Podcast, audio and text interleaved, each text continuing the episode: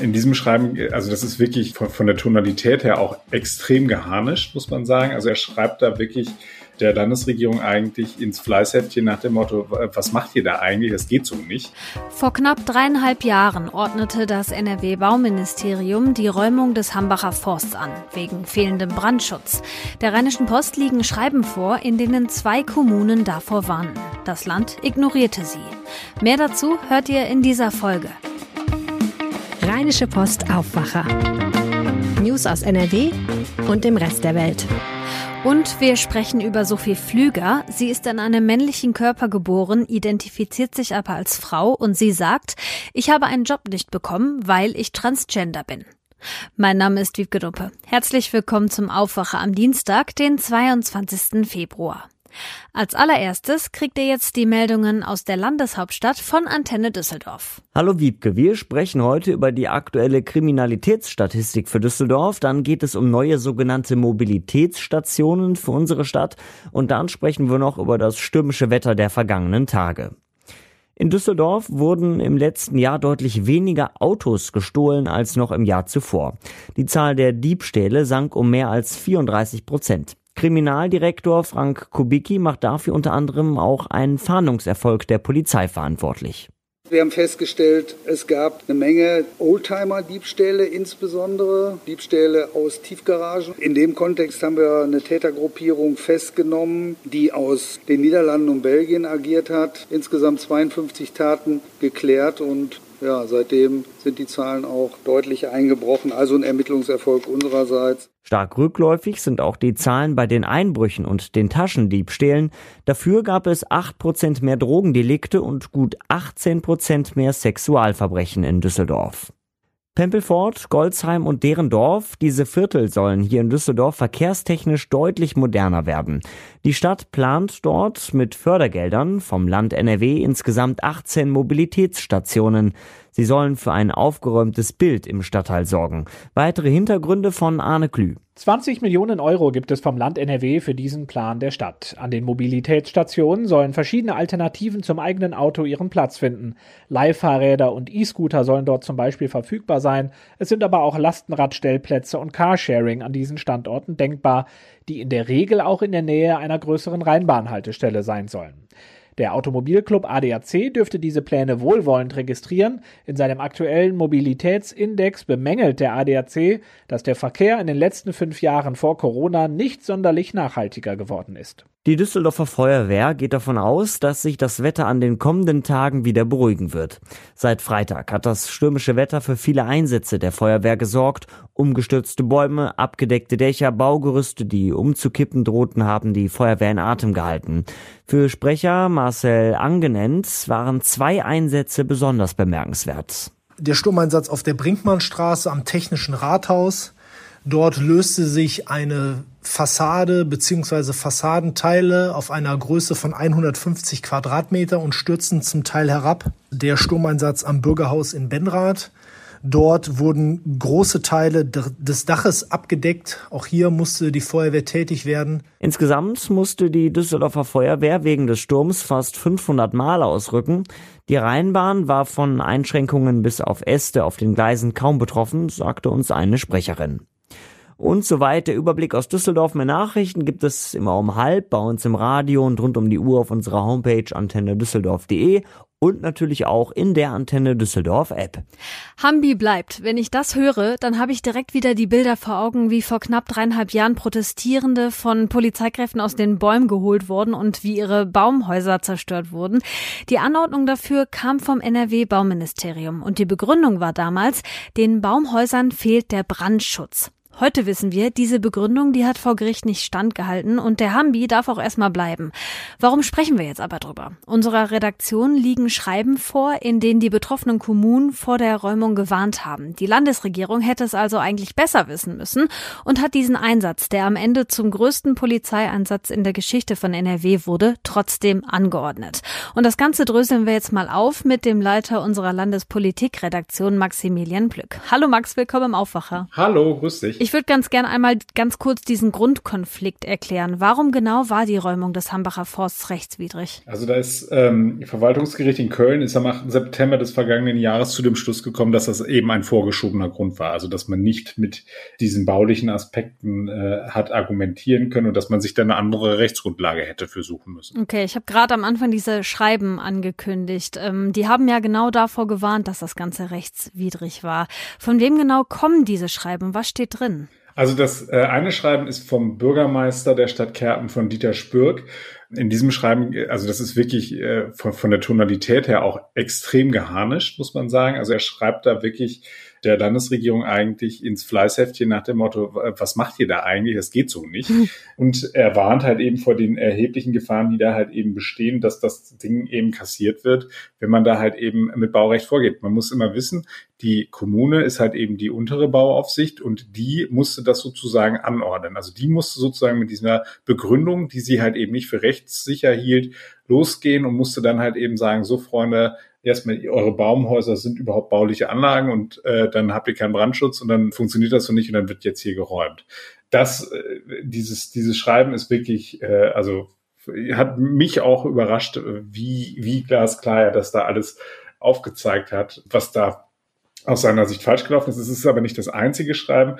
Es gibt noch eines von der, einer, einer Amtsleiterin beim Kreis Düren, die ähnlich argumentiert hat und die auch gesagt hat, dass sie schon mehrfach offensichtlich da auch Bedenken geäußert hat und beide haben Alternativen aufgezeigt, wie man es anders hätte machen können. Ich stelle mir das schon krass vor, wenn du eigentlich davon ausgehst, das, was wir jetzt hier machen müssen, ist nicht gut und dann kommt von oben aber trotzdem der Befehl, bitte macht das. Da denkst du dir ja auch, warum hört ihr denn nicht auf mich? Und du hast gerade schon Alternativen angesprochen.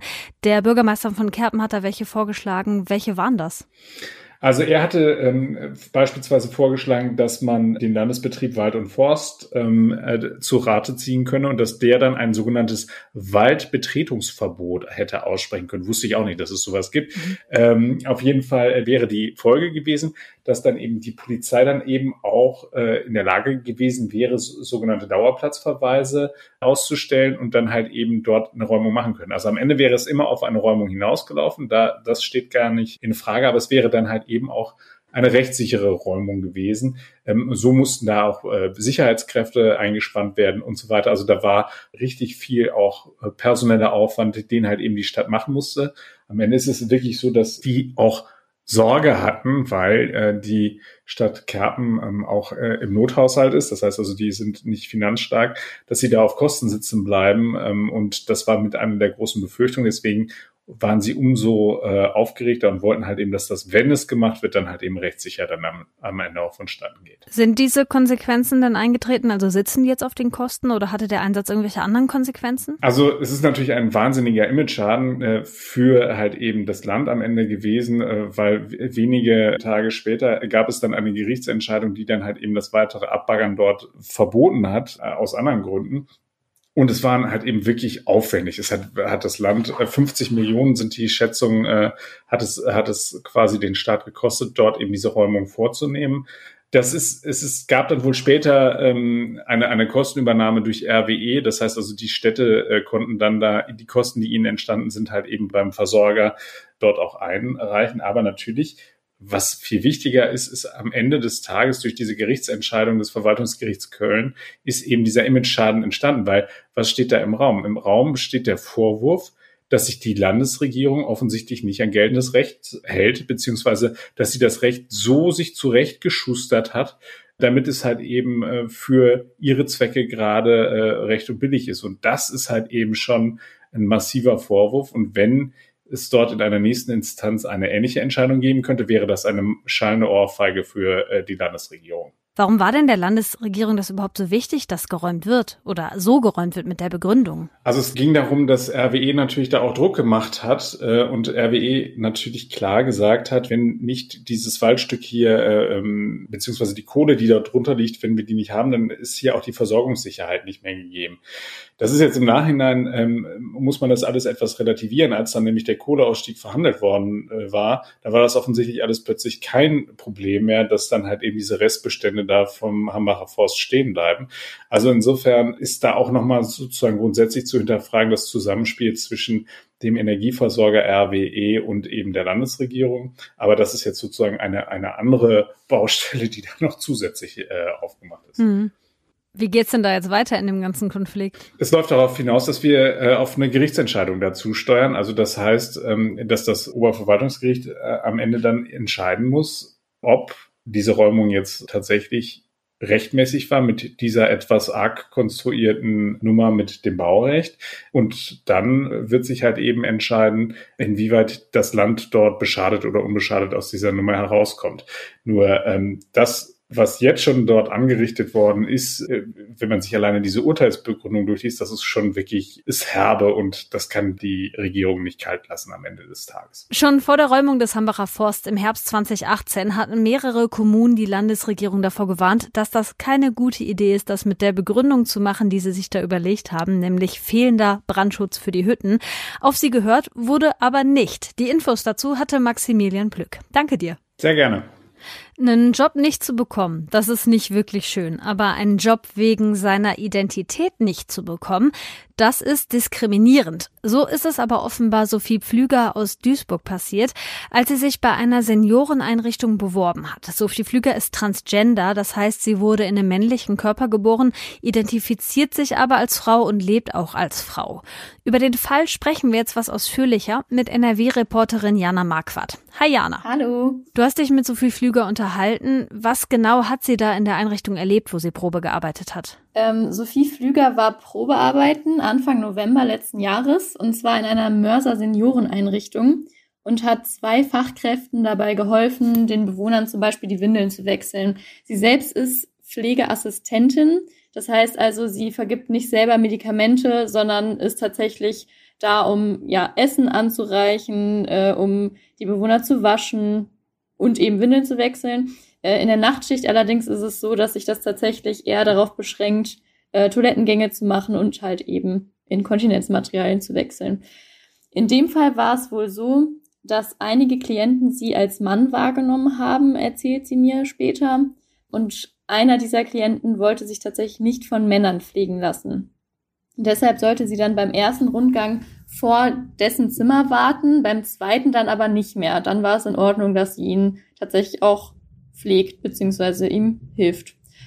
Insgesamt sagt sie, sei die Nacht ruhig verlaufen und die Kolleginnen waren sehr freundlich zu ihr. Okay, das heißt, das lief eigentlich in ihrer Wahrnehmung soweit gut. Drei Tage später spricht ihr aber der Heimleiter eine Ansage auf die Mailbox, die sie persönlich als sehr diskriminierend wahrnimmt. Was hat er da gesagt? Genau, diese Mailbox-Nachricht liegt unserer Redaktion auch vor. Der Heimleiter sagt darin, dass die Einrichtung beim Probearbeiten sehr zufrieden mit ihr gewesen sei. Aber das Problem sei nun eben, dass viele Bewohner sich von ihr nicht fliegen lassen möchten. Und der ausschlaggebende Punkt in dieser Nachricht ist, dass er sagt, wegen ihrer Neigung. Sophie Flüger ist sich sicher, dass er damit gemeint hat, dass sie transgender ist. Und wie hat sie dann auf diese Nachricht reagiert? Also ich meine, ihre Identität eine Neigung zu nennen, ist ja schon krass. Erstmal hat sie das sehr wütend gemacht, sagt sie. Sie hat geweint, habe sich zurückgezogen und ja, sie hat es auch als sehr respektlos empfunden, dass man ihre Transidentität einfach als Neigung bezeichnet. Generell kann sie sich nicht vorstellen, zu dem Zeitpunkt und auch jetzt nicht, dass es an den Bewohnern lag, dass sie die Absage bekommen hat. Denn sie hat ja beim Probearbeiten gemerkt, es gab nur diesen einen Mann, der erst Bedenken gehabt hatte und sich später dann aber doch von ihr fliegen ließ. Erstmal wollte sie aber gar nichts gegen die Absage unternehmen, bis ihre Familie ihr dazu riet, sich juristisch beraten zu lassen. Und das hat sie dann auch gemacht. Sie hat sich in Oberhausen eine Anwältin genommen. Was sagt denn die? Genau. Ähm, ihre jetzige Anwältin Johanna Kröber, sie ist Rechtsanwältin für Arbeitsrecht, sagte ihr, dass es sich ähm, nach ihrer Ansicht um einen Verstoß gegen das allgemeine Gleichbehandlungsgesetz handelt und deswegen kann Sophie Flüger auch Entschädigung verlangen, weil sie eben aufgrund ihrer sexuellen Identität diskriminiert wurde. Das bedeutet wiederum, dass ihr mindestens drei Monatsgehälter zuständen. Ich habe auch noch mit einem Fachanwalt für Arbeitsrecht aus Düsseldorf gesprochen, Jens Niel. Er sagt, es gilt eine Beweiserleichterung im allgemeinen Gleichbehandlungsgesetz. Das heißt, man muss nur Indizien für die Diskriminierung nachweisen und äh, keine direkten Beweise. Das heißt, ähm, die Mailbox-Nachricht würde tatsächlich aus seiner Sicht auch ausreichen, um zum Beispiel vor Gericht zu gewinnen. Jetzt haben wir also Sophie Flügers Erfahrungen und die Einschätzung zweier Anwälte gehört. Was sagt denn das Seniorenheim? Ich habe das Seniorenheim angerufen. Der Leiter wollte mir am Telefon allerdings keine Auskunft geben. Ich sollte mich an die Pressestelle wenden. Die wiederum hat mir mit einer Mail auf meine Anfrage geantwortet und bestätigt, dass Sophie Flüger in der Mörser-Einrichtung Probe gearbeitet hat, hat aber auch geschrieben, ähm, dass sie aufgrund geäußerter Beschwerden über diesen probeweisen Nachtdienst nicht eingestellt wurde. Und die Einrichtung sagt außerdem, dass Sophie Flüger mehrere Angebote für ein klärendes Gespräch abgelehnt hätte. Was wiederum Sophie Flüger ja anders darstellt. Sie sagt, dass der Leiter zunächst abgestritten hätte, sich überhaupt diskriminierend geäußert zu haben. Sophie Flüger aus Duisburg hat eine Jobabsage bekommen. Sie sagt, weil sie transgender ist. Und sie geht jetzt rechtlich dagegen vor. Und zwar vor dem Arbeitsgericht in Düsseldorf. Die Verhandlungen starten da am Freitag. Die Infos rund um den Fall hatte NRW-Reporterin Jana Marquardt. Danke dir. Danke dir und bis bald. In den Kurzmeldungen geht es als allererstes um den Ukraine-Konflikt. Seit Tagen gibt es in der Ostukraine immer mehr Kämpfe zwischen prorussischen Separatisten und ukrainischen Truppen. Die Separatistenführer hatten gestern Nachmittag von Putin gefordert, dass er die Unabhängigkeit von zwei von ihnen besetzten Gebieten in der Ostukraine anerkennt. Am Abend hat der russische Präsident das gemacht und im Staatsfernsehen ein Dekret unterzeichnet. Gleichzeitig sagte er auch, dass die Ukraine nie eine eine echte Staatlichkeit gehabt hätte. Diese Entscheidung dürfte den Konflikt weiter befeuern, die EU drohen ihm mit Sanktionen. Alle aktuellen Entwicklungen dazu findet ihr auf RP Online, den Link packe ich euch in die Show.